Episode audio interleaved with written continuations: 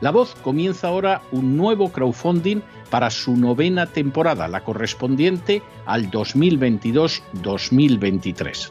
Lo hace además en unos momentos en que la libertad de expresión está más amenazada que nunca en décadas en España, en Hispanoamérica y en el resto del mundo. Una vez más, como en las temporadas anteriores, está en sus manos la conclusión o la continuidad del programa La Voz. Debido a la crisis económica creciente, al cambio del dólar en relación con el euro y sobre todo a la censura del programa en redes con su correspondiente desmonetarización, en esta novena temporada nos vemos obligados a subir el objetivo hasta la cifra de 130.000 dólares. Con el crowdfunding se mantiene la emisión en directo, en abierto y de forma gratuita del programa a través de YouTube, iBox, SoundCloud, Spotify, Apple Podcasts, Google Podcasts, Tunnel y Stitcher. Además, por supuesto, de encesarvidal.tv. De hecho, es este crowdfunding el que permitirá poder seguir emitiendo en cesarvidal.tv, ya que sin la continuidad de la voz no puede haber continuidad de contenidos en ese canal televisivo. Si la voz, tras la conclusión de esta temporada, no pudiera regresar en el mes de octubre, quizá no sucedería algo tan grave. Una vez más, habría quedado de manifiesto como tantas veces a lo largo de la historia de las naciones hispanas, que para muchos es preferible quejarse, protestar o amargarse a enfrentarse de manera práctica con un problema concreto. No pasaría nada.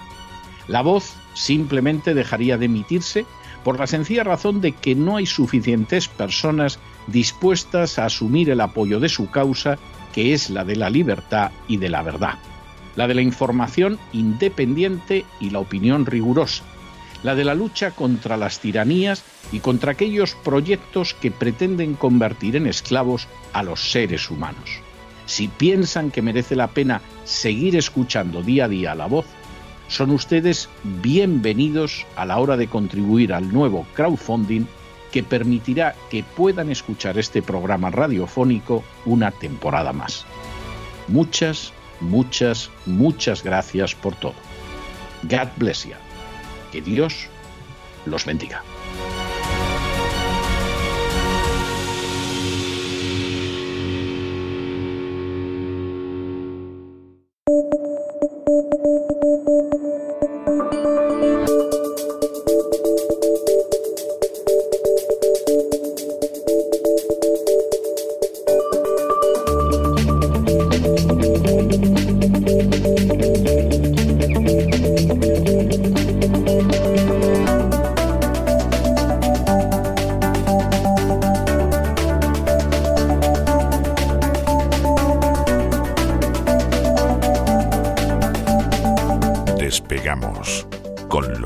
Ramírez. Corremos raudos y veloces hacia nuestro avión, atravesamos el umbral, nos tiramos en plancha sobre los asientos, nos abrochamos los cinturones, despegamos y nos vamos elevando por los aires hasta alcanzar nuestra altura y nuestra velocidad de crucero. A mi lado, don Lorenzo. Don Lorenzo, ¿qué hace usted? Que parece Eduardo Manos Tijeras, que hace usted tantas tijeras en la mano, pero tantos recortes en el horizonte. Muy buenas noches. Muy buenas noches, don César. Estoy aquí, ya no sé de, dónde reducir, la verdad. ¿eh? Estoy aquí, me voy a volver, como dicen últimamente los, los chavales, me voy, a, me voy, a, volver un loncha finista, ¿no? Loncha finistas son aquellos traders e inversores que además hacen apología en las redes sociales de que gastan muy poco y que todo lo invierten, ¿no? Por aquella magia del tipo de interés compuesto. Y al final pues acaban comiendo loncha fina, loncha fina de jamón, loncha fina de queso y al final se alimentan, pues eso, lo que le mete su padre o su madre por debajo de la puerta, porque no creo ni que quieran ver a esos chavales, don César. Vengo con tijeras, vengo con bombonas de butano preparando, preparando el próximo invierno, ¿eh? porque tal como se está poniendo la cosa del gas, vamos a hablar de recortes hoy, los recortes que va a exigir Europa a España porque va a haber un plan de rescate por parte del Banco Central Europeo. Ha habido una reunión, de urgencia esta mañana. Vamos a contar algunos detalles sobre esa reunión de urgencia. De momento solo han anunciado que van a hacerlo. Nosotros ya aquí hace una semana explicamos que estaba sobre la mesa y vamos a contar en detalle lo que hay. Vamos a hablar también de esos aliados de Argelia, que no son rusos. Los aliados de Argelia hablan inglés, eh, hablan inglés y un poco de francés también, porque son fundamentalmente Estados Unidos y Canadá que han eh, acudido a una feria que ha organizado Argelia, donde evidentemente pues a los españoles no nos quieren ni ver. Y vamos a hablar también de gas, porque Gazprom cierra el grifo, al menos eh, parcialmente, por eso digo lo de las bombonas de butano. Cuidado con las bombonas de butano, señores, que más de uno está comprando bombonas de butano para tenerlas almacenadas en su casa. Y ojo que por ahorrarse unos euros, que no digo yo que sean pocos euros, eh, está adquiriendo un coste, un coste importante y un riesgo, que es que si tienes bombonas muchas bombonas de butano en casa, como explote una, imagínense la que podemos liar. Así que cuidado, señores, ¿eh? no nos volvamos locos, a ver si va a suceder lo mismo que ocurrió con el COVID, ¿no? Que todavía hay gente que, está comiendo carne congelada de, cuando el confinamiento, ¿verdad? Que hubo gente que se compró incluso grandes neveras. Se produjo un incremento notable de las ventas de neveras porque la gente pues se ponía un montón de estos eh, artefactos, pero neveras industriales, es decir, donde te cabe un caballo sin cortar, eh, don César, neveras de esas de restaurante, y hay gente que todavía que todavía sigue tirando, sigue tirando de esto, ¿no? Bueno, ¿qué ha pasado con Gazprom? Hay mucho run run hoy. ¿Realmente ha cerrado el grifo? Bueno, pues ha cerrado el grifo parcialmente. El gigante gasístico ruso ha anunciado, además lo ha hecho en su canal de Telegram, como diciendo, fastidiaros, voy a utilizar la red que no les gusta a los, globalistas, ha anunciado que reducirá en un 40% el volumen que suministra Europa por el gasoducto Nord Stream 1. Es decir, Nord Stream 2 era el gasoducto que no se abrió, la gran esperanza blanca que iba a salvarnos a todos, que nos iba a hacer independientes energéticamente y aliados de Rusia. Para eso se construyó Nord Stream 2, lo que inicia todo este follón fundamentalmente. Bueno, pues Nord Stream es el 1, es su hermano pequeño, aunque más viejo, más pequeño porque puede ir menos gas por ahí de lo que va a ir por Nord Stream 2, también va por el Báltico, no pasa por Ucrania, es decir, tiene todo el control Gazprom de este gas y ha dicho que lo reduce un 40% debido, y esta es la excusa y a la vez pues pone la pelota en el tejado otanista, debido a la demora de las reparaciones por parte de Siemens que tenía que haber arreglado una turbina y no la ha arreglado. Dice Gazprom, en estos momentos garantizamos un nivel de suministro de gas por el gasoducto Nord Stream de hasta 100 millones de metros cúbicos diarios de los 167 millones de metros cúbicos planificados. Es decir, estamos hablando de una reducción, insisto, en torno al 40%. Según Gazprom, la compañía Siemens no entregó a tiempo los equipos de bombeo reparados, se superaron además los plazos de servicio técnico y se detectaron además fallas técnicas en los motores. Papelón de Siemens. Siemens, empresa alemana, que se asoció también con Gamesa, ¿verdad? La española Gamesa, con el tema de los, de los famosos molinillos, ¿no? En estos momentos el número de bombas se ha reducido a tres, lo cual afecta al volumen de gas que se puede transferir. Ya contamos cuando hablamos del tema de BlackRock, que quería eh, hacer otro tubo eh, desde Argelia hasta España, evidentemente ya no, y también que quería eh, pues, eh, aumentar el volumen de gas que va por un tubo. Cuando uno quiere aumentar el volumen, siempre con unos determinados límites, lo que tienes que hacer es meter un turbocompresor, una turbina. De esa manera, pues eh, lo que haces es meter más presión y por lo tanto, como es un gas, pues llega más gas al final. ¿no? Ahora mismo hay una bomba de esas que no está funcionando, pero claro, es que Nord Stream es uno de los, de los puntos claves para traer el gas a Europa, el gas ruso a Europa, que insisto, se sigue comprando, se sigue pagando sin ningún tipo de problema. Claro, todos hemos ido a Siemens y le hemos dicho, oye, macho, eh, ¿qué pasa con el turbocompresor esto? Pero si esto le está afectando además a tu país, a Alemania. O sea, ¿cómo no entregas esto a tiempo? dice, no, es que, claro, esto esta turbina es canadiense y entonces hay que llevarla a Canadá para hacer las reparaciones y, no podemos traerla por las sanciones occidentales a, a Rusia. Es decir, que puede viajar de ida, pero no de vuelta. Esto parece el camarote de los hermanos Marx. Y a lo mejor si lo contamos de otra manera, pues alguno piensa que es algo serio, pero esto, es, esto es una broma de mal gusto. Bueno, ¿y entonces qué pasa? Pues automáticamente el precio del gas se ha disparado. Evidentemente, va a llegar menos, el precio del gas se dispara en los mercados internacionales. Hay mucho run run con el tema de Gazprom. Yo estoy convencido de que poco a poco va a ir cerrando el grifo. Progresivamente llegará un momento en el que no llegue nada. Porque claro, Gazprom lo que te está diciendo es, muy bien, tengo problemas con vosotros, me vais a establecer sanciones además las ponéis eh, diferidas, ¿no? Como el despido de Bárcenas, decís, ahora no, mañana, pasado, el año que viene, en algún momento me vais a dejar de comprar. Yo, mientras tanto, me tengo que buscar clientes alternativos. Tengo a mi India, tengo a mi Turquía también, aunque esté tapada, tengo a mi China. Tengo básicamente a los países que representan más de la mitad de la población del mundo, que son los que no votaron a favor, ¿no? De esa famosa eh, resolución en, en, Naciones Unidas, ¿no? Si cogiéramos, ¿no? Eh, ese elemento un poco para comparar, ¿no? ¿Quién está a favor y quién no está a favor, ¿no? Entonces, según se vaya consiguiendo eh, pues solventar esa dependencia en el caso de, la clientela de Rusia, pues poco a poco irá reduciéndolo. Pero no olvidemos, de esto no habla nadie, que hace un mes el gobierno de Ucrania, el de Zelensky, el de la camiseta, suspendió los flujos de gas rusos a través de uno de los puntos de tránsito a Europa, cortando un tercio del gas ruso que se canaliza a Europa a través de Ucrania. Es decir, es Ucrania quien ha cortado el gas, ¿eh? Y ahora lo que dice Rusia es aunque, Aunque no sea políticamente correcto decirlo, ¿no? cabe la menor duda que quien ha cortado el gas ha sido Rusia. Perdón, ha sido Ucrania. Pero es que además hubo un follón porque dijeron los rusos, oye, eh, ¿qué pasa? Dice, no, no, es que por aquí no vamos a llevar el gas. Dice Rusia, dice, bueno, yo lo voy a llevar el gas por donde me dé la gana. Dice, no, por aquí no lo vas a llevar porque esto es Ucrania. Perfecto, pues entonces, ¿dónde, ¿por dónde lo llevamos? ¿Por Nord Stream 1? Ah, muy bien, pues por 1, ahora pues eh, si Siemens no me, no me da el turbocompresor, yo no me la juego a que esa, a que esa, eh, bueno, pues a que ese gasoducto pues pueda tener una presión eh, más elevada de la que tendría que tener. hasta que no me consigas el turbocompresor, yo aquí te corto el gas un 40%. Están enseñando la patita porque estamos en verano. Sí. Si estuviéramos en invierno, ahora mismo en Alemania el terror sería poco. ¿Mm? Terror sería poco. Llevarían todos una careta de Freddy Krueger. ¿Eh? con la chimenea, ¿verdad? y las niñas cantando. ¿Mm? Pesadilla en Elm Street, ¿no? Ucrania ha suspendido los flujos de gas rusos a través de uno de los gasoductos, puntos de tránsito más importantes. Mientras tanto, Alemania dice, bueno, nosotros hemos expropiado a Gazprom. Claro, expropiaron la parte de Gazprom Alemania, que era la que tenía los almacenamientos de gas, a lo venezolano puro y duro.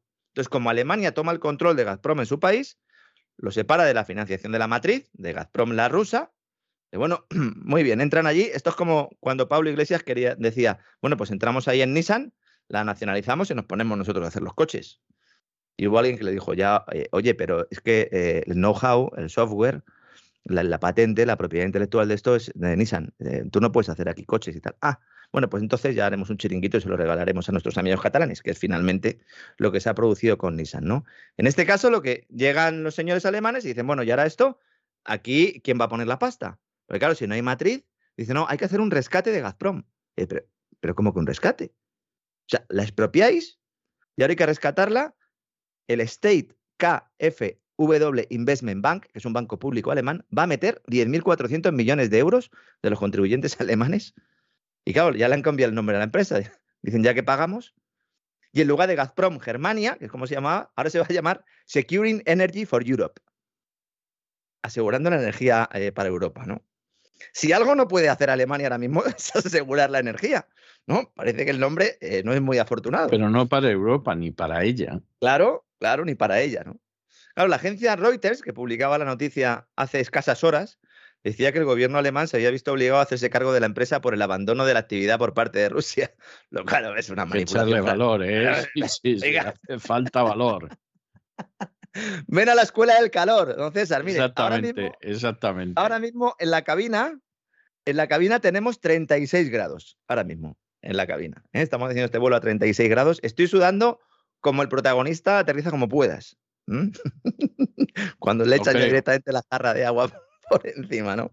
Ahí en Miami, calor también, ¿o no? Porque es que aquí en España. hace bastante calor. Ha hecho unos días que teníamos lluvia continua, incluso hacía fresco por la noche, mm. pero vamos, llevamos unos días que, que es de campeonato, ¿eh? o sea, a las 6 de la mañana y hace un calor tremendo.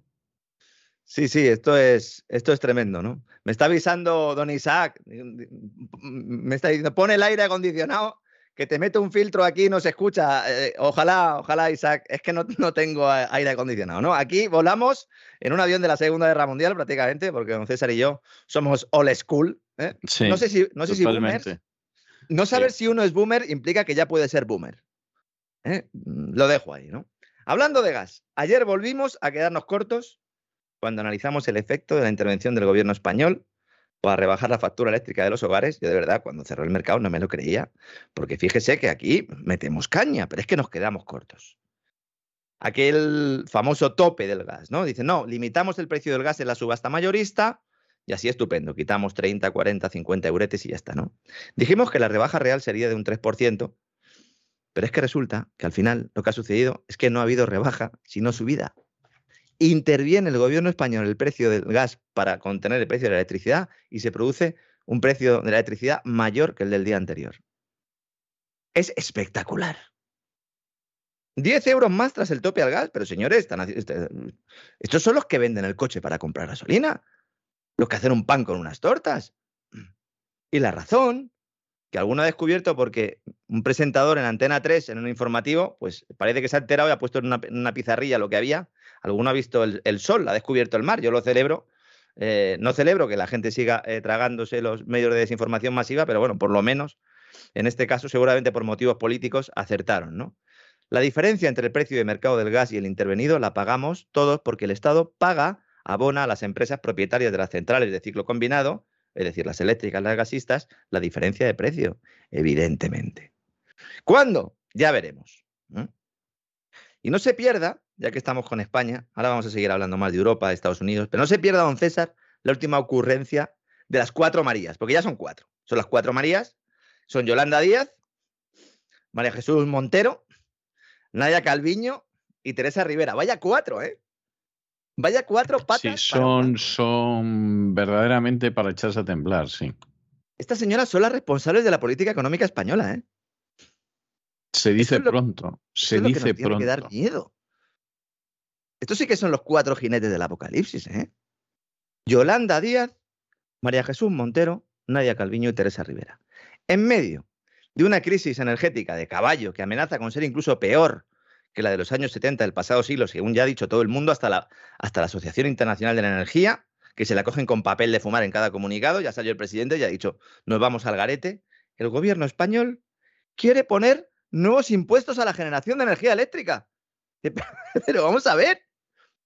Pero ¿cómo que nuevos impuestos? Dice, sí, que paguen las eléctricas que se están forrando. Pero oiga, pero céntrese. Pero ¿cómo que paguen las eléctricas? Usted le pone un impuesto nuevo a la generación de energía eléctrica y el día siguiente nosotros lo, pagamos en la factura. Evidentemente. Lo están haciendo de cara a los próximos presupuestos que la chita acaba eh, eh, callando, ya empiezan a definirse, ya han empezado los trámites parlamentarios. Y lo peor de todo es que he estado mirando un poco, porque digo, esta patochada no puede ser solo española. Nosotros tenemos un cierto nivel a la hora de, de meter la gamba, de, de meter la pata, de hacer el ridículo, pero esto tenía pinta de ser globalista, efectivamente. Es una de las recomendaciones de la OCDE, de la Organización para la Cooperación y el Desarrollo Económico, de el grupo de los países desarrollados, se podría decir, que dice, no, suban los impuestos a las empresas eléctricas para poder aplicar una parte de esos ingresos a compensar la subida de la factura de la, luz. ¿no? Pero ¿qué nos están contando? ¿Pero qué trampa política es esta? ¿Pero cuándo subiendo em, los impuestos a una empresa que está produciendo Además, un activo o un bien con una demanda muy inelástica, porque por mucho que no queramos poner la luz, hay que ponerla aunque sea un poquito. Estos van a trasladar al precio final, pero no los nuestros, los de todo el mundo. Es que España, es que España tiene gas. Tiene, ¿no? Tiene en el subsuelo, se puede sacar con fracking. Frente a las costas de Canarias, tenemos ahí también unos yacimientos de hidrocarburos que se los van a quedar los marroquíes, eso sí. Pero si nosotros no somos productores de gas, ya pueden ustedes poner todos los impuestos que quieran a la generación de energía. Si, si las eléctricas españolas, cuando queman el gas en la central de ciclo combinado, se lo compran a otro fuera. es, que, es que es inaudito. Es que parece que las, las eléctricas tengan gas, ¿no? Tengan almacenes de gas, ¿no? Y que digan, bueno, venga, pues me voy a traer aquí un poquito más, un poquito menos. No, señores el almacenamiento lo gestiona una empresa estatal, controlada por el gobierno, que se llama Enagas. Bueno, controlada por el gobierno y por la banca norteamericana, que son sus principales accionistas. A mí que me lo expliquen. Que me lo expliquen. Solo busquen ahí, Enagas, y descubrirán quiénes son los accionistas de Enagas, ¿no? El Estado español con un 5% y luego hay un montón de nombres en inglés, muchos de ellos sospechosos habituales. Los mismos banqueros de inversión que se han forrado estos días, ¿no? Con la caída en bolsa. Luego vamos a hablar de ello, ¿no? Y mientras nos dicen que hay que desconectarse del gas y de los hidrocarburos, no solo rusos, sino en general, porque claro, hay que llegar a la descarbonización mundial. Nos ponen impuestos verdes para ello, dicen, no, usted contamina, el que contamina paga, dicen. Bueno, pero no se trata de dejar de contaminar, dice, sí, es un incentivo. Ya, bueno, pero ¿y si no contamino, entonces no pago? No, no, usted contamina, ya de hecho, entonces usted tiene que pagar. Ese es un poco el, el asunto. ¿eh? Pues resulta que Europa está comprando de forma desesperada carbón para quemarlo en las centrales térmicas.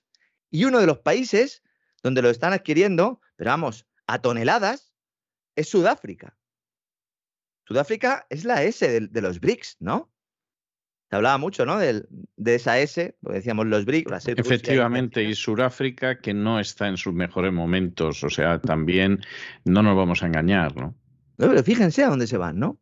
Dicen, bueno, es que estos tienen carbón, muy bien. Entre enero y mayo, Europa ha disparado un 40% las compras de carbón sudafricano. Más de 3 millones de toneladas. Para quemarlo. Y soltar humo y producir electricidad. Pero esto no dijeron que no se podía hacer. Sí, sí, ahora sí se puede hacer. Ah, pues vamos a hacerlo nosotros. España también. No, no, nosotros no. Nosotros no tenemos ya centrales térmicas. Las hemos destruido.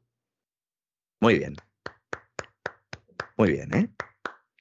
Como resulta que a partir de la segunda semana de agosto las importaciones de carbón ruso estarán prohibidas en la Unión Europea, pues está todo el mundo loco buscando carbón en otros países. La fiebre del carbón. Francia ha multiplicado las compras por siete. Y eso que Francia es nuclear. A lo mejor se lo va a vender luego a Alemania, no, sería raro. Hay un país que ha dejado de comprar a Sudáfrica. Se ha borrado, de repente ha dejado de comprar. Cero. ¿Sabe cuál? China. ¿Por qué? Pues porque se lo está comprando los rusos. ha dicho, ah, que vosotros no le vais a comprar a los rusos el carbón. Ah, pues entonces dejadme que hable yo con Vladimir, que además a mí me hace rebajilla. Los tres países que más carbón compran a Sudáfrica son India, Pakistán y Corea del Sur. Y la cuarta del mundo, Holanda. La verde Holanda. Comprando carbón para quemarlo como si no hubiera un mañana. ¿Mm? Fíjese cómo será la cosa, la fiebre del carbón, que en Sudáfrica no dan abasto, efectivamente, como decía usted, no pasa por sus mejores momentos, pero es que además tienen un problema grave porque no pueden sacar el carbón. Todo el que le están comprando no lo pueden sacar porque tienen, tienen un mantenimiento de las vías eh, ferroviarias eh, lamentable. No tienen suficientes locomotoras. Eh, hay robo de cables de cobre, que yo digo, bueno, esto es alguno de algún barrio, ¿no? Madrileño, así, ¿no? Del extrarradio, que a lo mejor se, se ha bajado a Sudáfrica a hacer el agosto. Robo de cables de cobre. Todo esto ha acabado o ha erosionado con los servicios ferroviarios de mercancías, que en Sudáfrica son propiedad estatal, como en España, que transportan carbón eh, pues entre las minas y los puertos, ¿no? Y algunos mineros están usando camiones suyos para llevar el carbón al puerto, porque claro, es que no dan abasto. No dan abasto, ¿no? ¿Qué mundo, qué mundo en el que estamos viviendo, don César? Claro, todo esto en, en el telediario este de Antena 3 que le he dicho antes, esto no, esto no lo contaban. No, y supongo que en el de Telecinco tampoco. en el de Telecirco menos, ¿no? Ahí todavía menos, sí. Argelia. Vamos a ver, Argelia. El gobierno argelino se ha reunido con la viceministra de Asuntos Exteriores de Canadá y con multitud de empresarios de Estados Unidos para firmar una alianza entre Norteamérica y Argelia para reactivar la presencia de las compañías de estos países para sacar hidrocarburos y para trabajar en las minas de Argelia. Señores, Argelia está en onda OTAN. ¿Jugando con dos barajas? Seguramente. A lo mejor con tres. Porque también tiene la suya propia, ¿no? Un poquito OTAN, un poquito Rusia, pero fundamentalmente OTAN.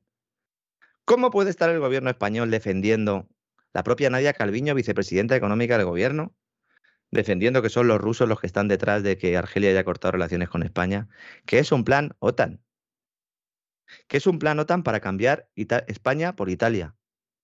Italia, Estados Unidos y Canadá. ¿Quiénes están ahí? Joe Biden y el Deep State estadounidense detrás, Mario Draghi, que es el en realidad. Como no, como no, el, primer candidato a ser el nuevo secretario general de la OTAN, sí. El capo, el capo europeo, y Canadá con Trudeau y sobre todo con la señora Freeland, con Cristia Freeland, que son los tres países que han diseñado las sanciones económicas a Rusia. Que no es casual, que es muy burdo, que es muy evidente. Claro, para aceptar esto, no puedes haber tragado con ruedas de molino y haber defendido durante un montón de tiempo que Putin caca, que Ucrania es estupendo y que todo es un lío montado ¿eh? por, por los rusos para afianzar su espíritu imperialista y demás barbaridades que estamos escuchando. No, señores. Maniobra OTAN. Estos días se celebra justo, y no es casualidad que sea ahora cuando se celebre, la tradicional Feria Internacional de Argel.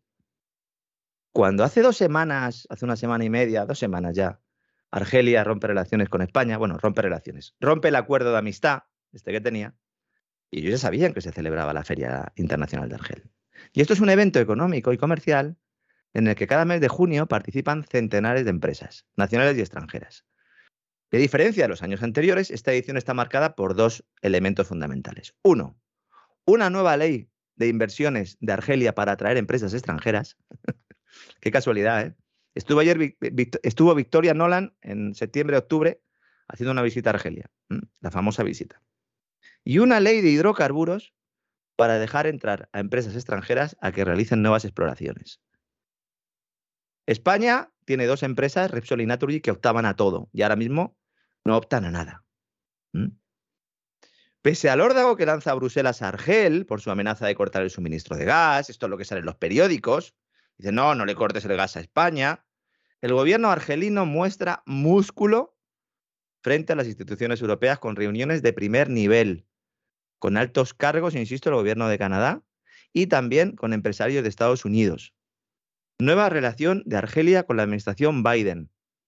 Ha elegido a Estados Unidos como invitado de, honor de esta feria. ¿Pero qué más pruebas quieren? Se va a abrir una línea aérea directa Argel-Nueva York. Es que parece una película. Bueno, esto, esto, desde luego, la que dijo que detrás de Argelia estaba Rusia, vamos, en estos momentos, si fuera un hombre de honor, se habría levantado la tapa de los sesos. ¿eh? Menos mal que ni es un hombre ni tiene honor, pero, pero vamos, es algo verdaderamente de escándalo. Es que vamos a ver que Sánchez eh, sea consciente de todo esto y que pueda mentir y tal, lo entiendo, ¿no? Pero Calviño está eh, eh, ella sabe lo que hay detrás, porque si no lo sabes aún peor. Porque es que nosotros lo hemos contado aquí, bueno, cuando usted estuvo recuperándose, aquí estuvimos hablando un día que hicimos prácticamente un programa solo contando todas las conexiones NATO-Argelia, tanto en el boletín como luego en el despegamos. Y ahora se produce esto. Y ahora los de Repsol, que tienen allí varias refinerías. Por cierto, Repsol se está forrando, refinando petróleo, pero forrando, evidentemente. El refino ahora es la... Hay gente que me dice, habla del Dieselgate, de los problemas del diésel, pero sí, lo estamos comentando todos los días. El diésel es combustible crudo refinado. no se puede refinar porque faltan materias primas o porque el que refina resulta que ya no es tu amigo, pues te aguantas y no hay diésel.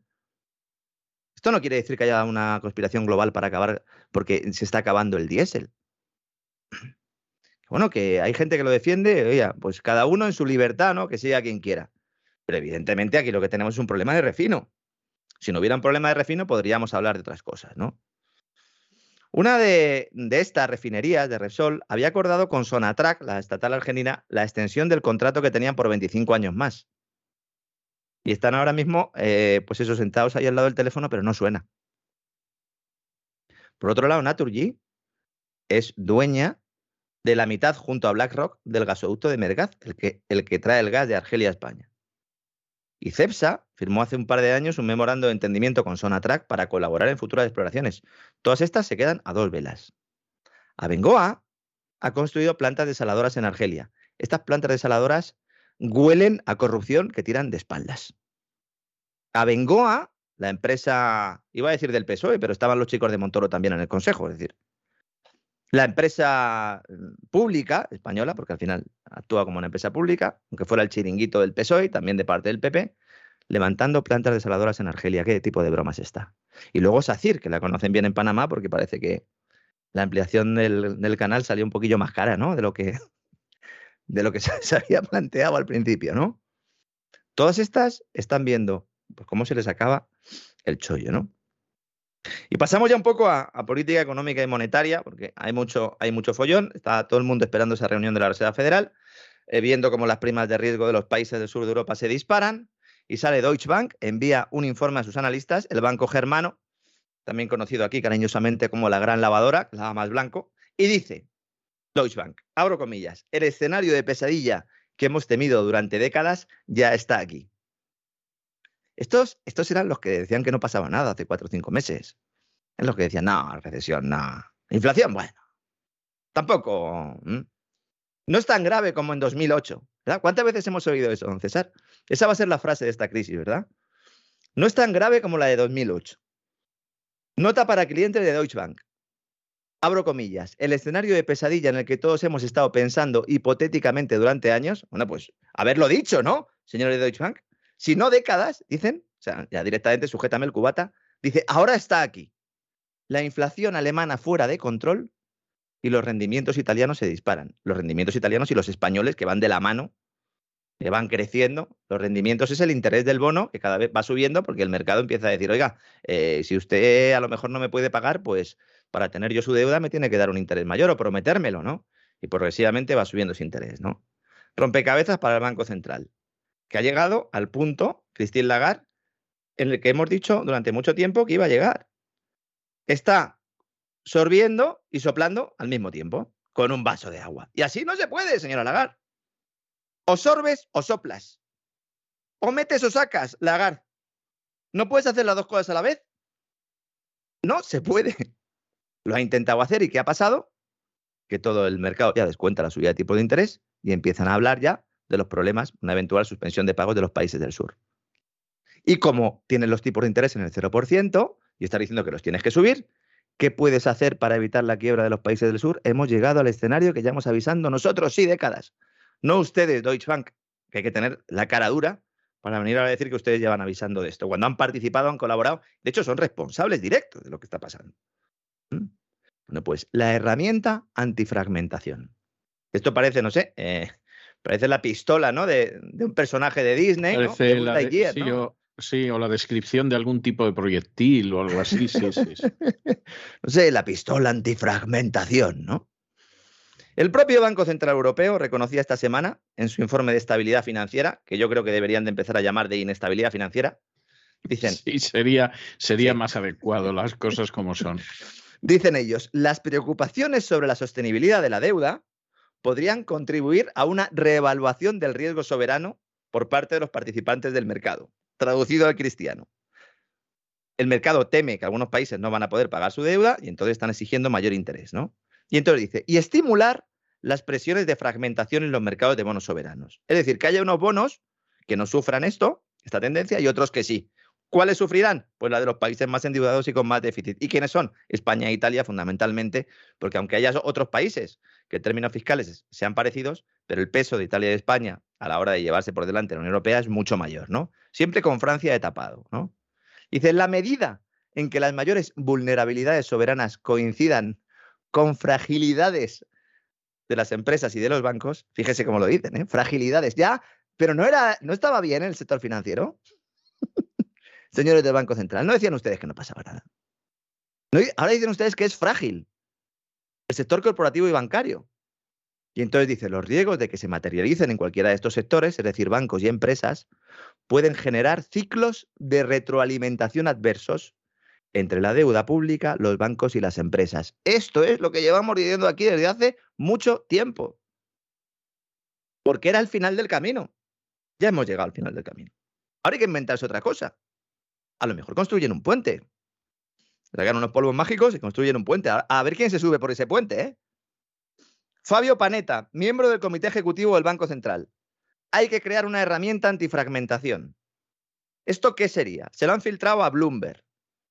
Los países con más problemas, ergo España e Italia, podrán tener una mayor ayuda del Banco Central Europeo, mientras que se reduce el peso de la deuda de los estados solventes en el balance del Banco Central Europeo. ¿Esto qué quiere decir? Que como el Banco Central Europeo ya no va a comprar más deuda nueva, sino que va a reinvertir la deuda que vaya venciendo, en lugar de reinvertir la deuda que le vaya venciendo, por ejemplo, de Alemania en nuevos bonos alemanes, cogerá esa deuda que le vaya venciendo de bonos alemanes y empezará a comprar españoles e italianos. Esto no se ha hecho nunca. Esta misma mañana, el Banco Central Europeo ha hecho una reunión de urgencia, dicen ellos, para hacer frente a la presión sobre la deuda. Y al acabar, han dicho justo eso, que van a reinvertir con flexibilidad los bonos adquiridos en la pandemia para frenar la subida de las primas de riesgo. Rescate de España e Italia por parte del Banco Central Europeo. ¿Y a cambio de qué? Pues ya han apuntado la solución, tanto Deutsche Bank como JP Morgan. Es decir, los dos bancos de inversión, quizás pues, de los más famosos, de los más relevantes, uno en Europa y otro en Estados Unidos, y en la City londinense, nos dan la receta. Una solución híbrida. Dice, se implementa esta herramienta para evitar pues, la subida de las primas de riesgo de los países en apuros con cierta condicionalidad.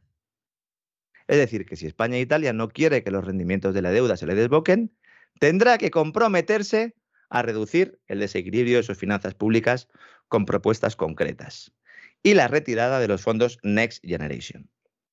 España. Bueno, esto no sé yo. Debería, pero no, no soy yo muy optimista. No sé cómo será usted. claro, con independencia de que lo puedan hacer los políticos o no, para hacer ese nuevo equilibrio, reequilibrio de las finanzas públicas, hay que meter una tajada a los servicios públicos y a las pensiones que nos vamos a quedar, pues eso, con un barril, unos tirantes, una mano delante y otra detrás.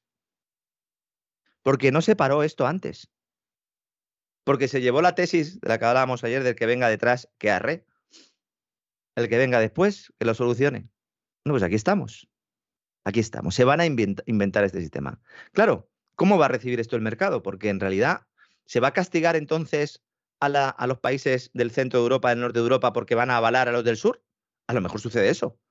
Y si empieza a aumentar ese interés del bono alemán, como ya está sucediendo, porque el mercado ya empieza a descontar esto, a lo mejor Alemania dice, oye, oye, que no, no, la reinversión la haces en mis bonos. No compres los de España, compra los míos. Que, que yo además el, el, otoño que viene no tengo gas. Que no tengo gas. Que estoy metiendo 10.000 millones de euros en Gazprom Bank. Bueno, en, Gazprom Germany, perdón. Gazprom Bank es el banco de las cuentas especial Carruso, ¿no? Un lío de tres pares de narices al cual, bueno, pues nos han abocado precisamente estos señores, ¿no? Eso en Europa, porque uno mira a Estados Unidos a ver qué hace la Reserva Federal, don César. JP Morgan estaba esta mañana pidiendo subidas de tipos de 100 puntos básicos, es decir, un punto porcentual entero. Se da, se da ya por hecho que la subida va a ser o va a estar en el entorno del 0,75%. Los grandes jugadores, el viernes y el lunes, ya lo sabemos, lanzaron cuatro o cinco grandes órdenes a corto, apostando a la caída de las bolsas para provocar la caída de las bolsas, vendiendo ellos y luego pues sacando una tajada correspondiente cuando se ha producido la caída, adelantándose a la reunión de la Reserva Federal de hoy y adelantándose también a este próximo viernes, que es un viernes un poco especial porque vence en futuros eh, lo que se denomina la, la hora bruja al final del día, cuádruple hora bruja en este caso. Yo creo que el término está muy bien empleado porque ahí les gustan lo del Pentágono, las escobas y las ollas, lo llevan, lo llevan bastante bien. Y entonces se ha adelantado esa caída que se podía producir el viernes, se ha adelantado al viernes y al lunes, y ahora pues hay mucha expectación, porque en teoría un Powell y el resto de miembros del Consejo de Gobierno de la Reserva Federal tienen que subir los tipos tres cuartos de punto, un 0,75, todo lo que no fuera eso, si es más, generaría una sobrereacción y si es menos, también. Ahora mismo estamos haciendo este programa cuando está, eh, bueno, la hora prácticamente del desayuno en Estados Unidos, un poquito más tarde, comparecerá a las 8 horas española, eh, Jerome Powell, con lo cual mañana analizaremos en profundidad su discurso. Pero la verdad es que el papelón que tiene es tremendo. La inflación en mayo está en el 8,6%. En la subyacente, que, se, que excluye energía y alimentación, que son los elementos que podrían estar presionando más a los precios, está ya en el 6% también. Es una barbaridad absoluta. Esto es otra cosa que nos decían mucho, no nos decían, bueno, la inflación general da igual. Hay que mirar la subyacente. Porque claro, hay elementos volátiles, crisis de Ucrania, elementos internacionales, ¿no? El COVID. Entonces, claro, la alimentación y la energía, sácala. Niño, sácala. Dice, bueno, la sacamos.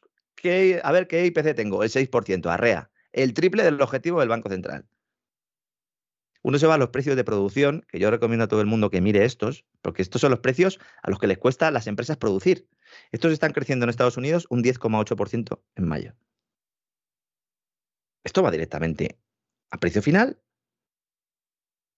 y si se puede pagar bien y si no se puede pagar, pues quiebra la empresa. Esta mañana hemos conocido que las importaciones de Estados Unidos se han reducido un 30%. Está Rusia ahora mismo en el ojo del huracán porque está exportando mucho, hidrocarburos fundamentalmente, pero no puede comprar fuera. Las importaciones se han hundido y está todo el mundo diciendo, va una crisis de caballo. ¿Y Estados Unidos? Estados Unidos se hunden las importaciones un 30%. ¿Por qué? Hay descenso en el comercio internacional. Hay que mirar los datos de fletes para darse cuenta de que ahí ya hay un elemento deflacionario y no inflacionario. El tema, evidentemente, de los problemas en los puertos chinos, que ha afectado notablemente, pero sobre todo el problema de demanda.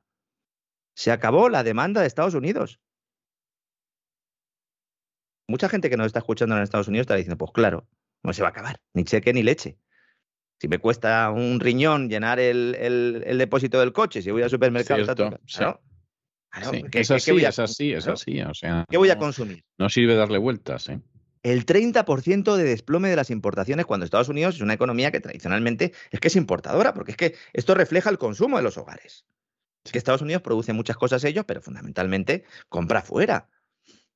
Cuando se produjo el, el fin de los confinamientos y los puertos chinos se abrieron, los buques no daban abasto, estaban llegando a Estados Unidos con todas las cosas que habían comprado los norteamericanos empresas y familias, y de hecho es que no había suficientes trabajadores para sacar los contenedores de los puertos. Lo, explicamos aquí.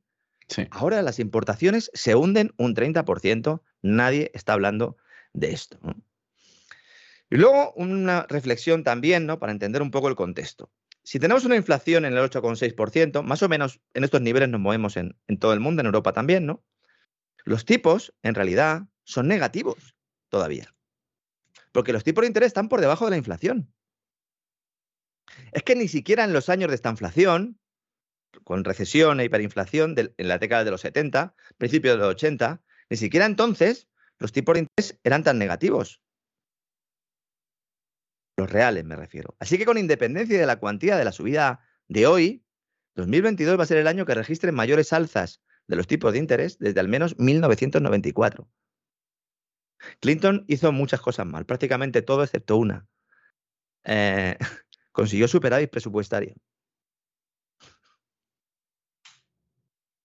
Hay poca gente que sabe esto también. Hay poca gente, sí, sí, sí. en otros aspectos yo cada vez eh, tengo... en todos.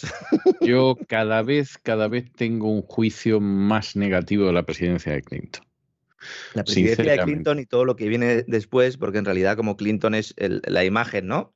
De algo eh, que está detrás y que ha estado moviendo los, los, los, hilos políticos en Estados Unidos hasta hoy, con un breve paréntesis, que yo no sé hasta qué punto, ¿no? Eh, se le salió de madre, pero que también intentaron promocionar, porque la, la, figura de Trump al principio le venía muy bien a los demócratas porque decían, este no va a ganar, este no va a ganar, y claro, luego ganó y se lió la que se lió, ¿no? Pero con respecto a la inflación, de verdad, señores, analistas, periodistas, gente que lee y que sabe de esto. ¿De verdad nos vamos a creer que los mismos que crearon la inflación diciendo que no aparecería, que cuando nos apareció nos dijeron que sería temporal y transitoria, que luego señalaron que en realidad era positiva, estos que ahora nos dicen que es la mayor amenaza para la economía global, ¿estos son los que van a solucionar el problema de inflación? Cuesta creerlo, cuesta creerlo que es una panda de sinvergüenzas. Sí. Han creado una estructura económica diciéndonos que no, no, que no nos preocupáramos que los bancos centrales desde los años 70, que sí, que Friedman sabía mucho de esto, que la regla de Taylor, que los precios tienen que subir todos los años un 2%. Oiga, ¿por qué tienen que subir todos los años un 2%? No, para que haya crecimiento económico. Oiga, entonces me está diciendo usted que todos los años tengo yo que ser un 2% más pobre. Eh, bueno, sí, pero pues habrá empleo, habrá empleo. Habrá empleo, eso es lo que nos dicen, habrá empleo. Bueno, habrá empleo o no. Estados Unidos hay empleo, pero evidentemente en España no hay nada de empleo, ¿no? Y vamos a terminar con un comentario sobre China, ligando también a todo lo que comentamos ayer de los problemas bancarios, y que nos hace ver, o alguno le está empezando a hacer ver, lo que pasa cuando dejas al Estado que a través de pasaportes covidianos y códigos QR decida quién puede o no quién puede o quién no puede viajar, ¿no? Y esto va también por Mario Draghi, que Mario Draghi ha sido el que en Europa ha sido más duro respecto a esto, no dejaba viajar a nadie en ningún transporte público sin presentar el pasaporte COVID verde. Está empezando a haber protestas, mm, alentadas eh, de alguna manera también eh, mm, por agentes externos, pero fundamentalmente por algunas de las personas que no pueden sacar el dinero de los seis bancos que comentamos ayer. Explicamos que era un, problema muy localizado. La provincia de ENA, bueno, pues mm, se han, bueno, supongo que a través de las redes sociales ha habido algún tipo de, de acción organizada para viajar a ENA y ahí hacer una protesta que, bueno, pues de alguna manera pues le muestra al gobierno chino que no son cuatro gatos, en realidad son alrededor de unos 200 depositantes, lo que se está diciendo, y que, bueno, que, bueno, para que tomen un poco conciencia, ¿no? No, pues el gobierno chino ha dicho, chavales, no podéis ir a ENA. Dice, bueno, pero ¿y qué hace? ¿Vas a sacar el ejército? No, no, no voy a sacar el ejército. Id a sacar el billete, muchachos. Han ido a sacar el billete y cuando han llegado allí, han sacado el teléfono móvil y ha salido código QR, COVID rojo. ¿No? Anda, qué bien. Mira. No se puede viajar. Reuters estaba escandalizado esta mañana con la noticia. Señores, ¿cuándo va a pasar aquí? ¿Cuándo va a pasar aquí? Estamos cediendo a los malos el principal elemento de control. Nosotros con nuestro telefonito y nuestro código QR, como retrasados, siguiéndoles el juego a esta gente. No, es que claro, no, no, me voy a contagiar. Y si mañana no es un tema de contagios, si es un tema de, oiga, pues usted no puede ir ahí a protestar, usted no puede votar, usted no puede votar. Usted es un enemigo del pueblo. Usted tiene un programa que se llama La Voz de César Vidal, y usted todos los días está ahí criticando, tendido 7, además nada le parece bien, cuestiona todas las decisiones gubernamentales, código rojo en el teléfono. ¿Mm? Usted no va a comprar carne. ¿Mm? No va a comprar cerveza, sí, porque bueno, mientras que lo tengamos ahí, ¿verdad? Un poco borracho nos compensa. O no va a poder irse de vacaciones cogiendo un avión, etcétera, etcétera, etcétera ingentes cantidades de dinero, muchos casos públicos gastados en think tanks, sacando informes diciéndonos que China caminaba hacia la tecnocracia. ¿Y nosotros? ¿Y nosotros no? En fin, nuestros suscriptores en cesavidal.tv ya saben que sí, eh, porque en ese gran reseteo lo vamos contando todas las semanas. Pero esta crisis eh, bancaria china, eh, crisis entre comillas, pues nos está demostrando ¿no? Las herramientas que tienen muchos países, también los nuestros, para empezar a controlar el personal. Y en lugar de utilizar pues, un tanque con, con una manguera de agua o alguna cosa de estas, pues ya directamente no te dejan eh, sacar tu billete y a otra cosa mariposa. Esta es la evolución del crédito social, que además en China, como hemos explicado, ¿verdad, don César? Siempre eh, está muy focalizado el tema del viaje. Cuando se quiere castigar a alguien, no se permite viajar. Sí, sí, lo que tiene lógica, porque es un país muy grande, porque además muchas de las familias tienen algún familiar que vive en otra ciudad, a veces muy distante de China, a la que se tuvo que ir para salir adelante, pues como yo recuerdo en los años 60 que había mucha gente de Andalucía y de Extremadura que había recalado en Madrid y recalaría también en Barcelona y recalaría en Bilbao. Y efectivamente, claro, de pronto pues no puedes salir de Martos en Jaén para ver a los parientes que tienes en Madrid y es un drama. Y como en muchos casos, además, en el caso de China es habitual que los que se quedan en el pueblo sean niños a cargo de los abuelos y los padres sean los que se marchen a trabajar a la ciudad, pues los padres ya se pueden ir olvidando de ver a los niños pues eh, al final esas son las consecuencias de lo que tenemos aquí. Y de este, bueno, pues de, esta alianza también, ¿no? De estas grandes empresas, de estas grandes tecnológicas y grandes energéticas también, ¿no? Que, bueno, el caso de, hoy hemos tenido otro caso también con, con Iberdrola, que de verdad, Iberdrola, que sea la compañía que está llevando la marca a España, a Estados Unidos, para ser la gran beneficiada del plan de Biden, eh, ha habido una sentencia publicada hoy, eh, se obliga a Iberdrola a desmantelar una planta fotovoltaica de paneles solares en la provincia de Badajoz, que esta planta es la más grande de Europa y el juez ha dicho, no, no, no, esto lo tiene usted que desmantelar y tiene que devolverle a su dueño las 500 hectáreas sobre las que está sentada porque se las robaron, se las expropiaron de manera ilegal. es que es espectacular. Es, es verdaderamente impresionante. Es impresionante. Esta, esta, es la empresa que llega allí y dice, no, crisis reputacional. A ver, presidente, imputado por el caso Villarejo. Ah, muy bien. Ah, nosotros tenemos la planta fotovoltaica eh, más grande de Europa. No, ya no. La tenéis que quitar. ¿Por qué? Porque le robasteis el terreno al, al dueño. Ah, muy bien. Ah, pues vamos a comprar PMN Resources, que está ahí en México y tal, está muy bien. No, esto no lo compráis, no podéis garantizar el servicio eléctrico. ¿Esta es la, esta es la principal empresa energética española? ¿La verde? Pues sí, sí, pero en fin, lo de verde habría que pensar los términos en que se dice lo de verde, ¿eh? porque verdaderamente es para, para echarse a temblar. A ver en qué programa de radio o de televisión escuchan ustedes ¿eh? lo de que Iberdrola va a tener que desmantelar la planta fotovoltaica más grande, más grande de Europa. ¿Usted no cree que Ferreras, por decir a alguien situado a la izquierda, o Federico Jiménez Los Santos, por decir a alguien situado a la derecha, van a salir, pero en tromba, como si fueran una división Panzer para contarlo de Iberdrola? ¿No, no lo ve usted eso? ¿No van a mandar un enviado especial para que haga fotografías? Un enviado especial, efectivamente. No, enviado especial a Badajoz. Fíjese que luego Internet también genera ciertos efectos, ¿no? Porque al final los hombres lo intentan controlar todo y no pueden, ¿no? Y esto, los que creemos en Dios lo, tenemos claro, pero hay otros que no, ¿no? El diario El Economista hoy publicaba esta noticia de la agencia EFE. Normalmente, para el que no lo sepan, los medios de comunicación eh, eh, digitales muchas veces tienen sistemas de agregación directa por las cuales cuando sale una noticia de una agencia, pues eh, entra directamente en la maqueta y se pone con una fotito y tal. Exactamente, sí, De forma automática, ¿no? El que mejor hace esto es La Vanguardia, y entonces se apunta la primera visita de ese teletipo, porque como lo que se intenta es buscar visitas, la vanguardia es la primera, tienen un mecanismo extraordinario. Sí. y entonces siempre es la primera, ¿no? Y además publican solo un pequeño avance y luego la completa, ¿no? Ahora mismo estoy en el diario El Economista. He decidido mencionarlo porque es un, es un diario que recomiendo, sobre todo los artículos de Vicente Nieves, que eh, explica muy bien el tema del, del Banco Central, está un poco en mi línea también de crítica. Y entonces, aparece el titular ¿no? de la sentencia que obliga a Iberdrola a desmantelar la planta fotovoltaica más grande de Europa. Y arriba, ya a los lados, hay faldones de publicidad de Iberdrola, que saltan de forma automática porque Google lee Iberdrola, ¿no? Bien. Y entonces, arriba del todo pone Iberdrola, líder mundial en energía eólica. Por ti, por el planeta. Muy bien, ojo, eso de por ti, por el planeta, ¿Eh? pues es. Y luego, en la izquierda, arriba un logotipo de Iberdrola que pone Universo Mujer. Muy bien, muy bien. y debajo la sentencia que le obliga a cerrar. Para que vean, ¿no? Al final un poco cómo es esto en los medios de comunicación. Sé que a nuestros oyentes les gustan estos chascarrillos porque es un mundo que no, que no conocen. A lo mejor algún día lo llevo también a, al papel y, escribo un libro sobre todo esto porque creo que ahí sí que puedo aportar experiencia. Pero bueno, un vuelo interesante hoy, eh, muchas cosas. Mañana la Reserva Federal, en cuanto eh, termine aquí de volar con usted, voy a hacer algunos recaos y luego ya a partir de las 8 me voy a imbuir en, en Jerome Powell, que seguramente cuando hable la va a liar, seguro que la va a liar.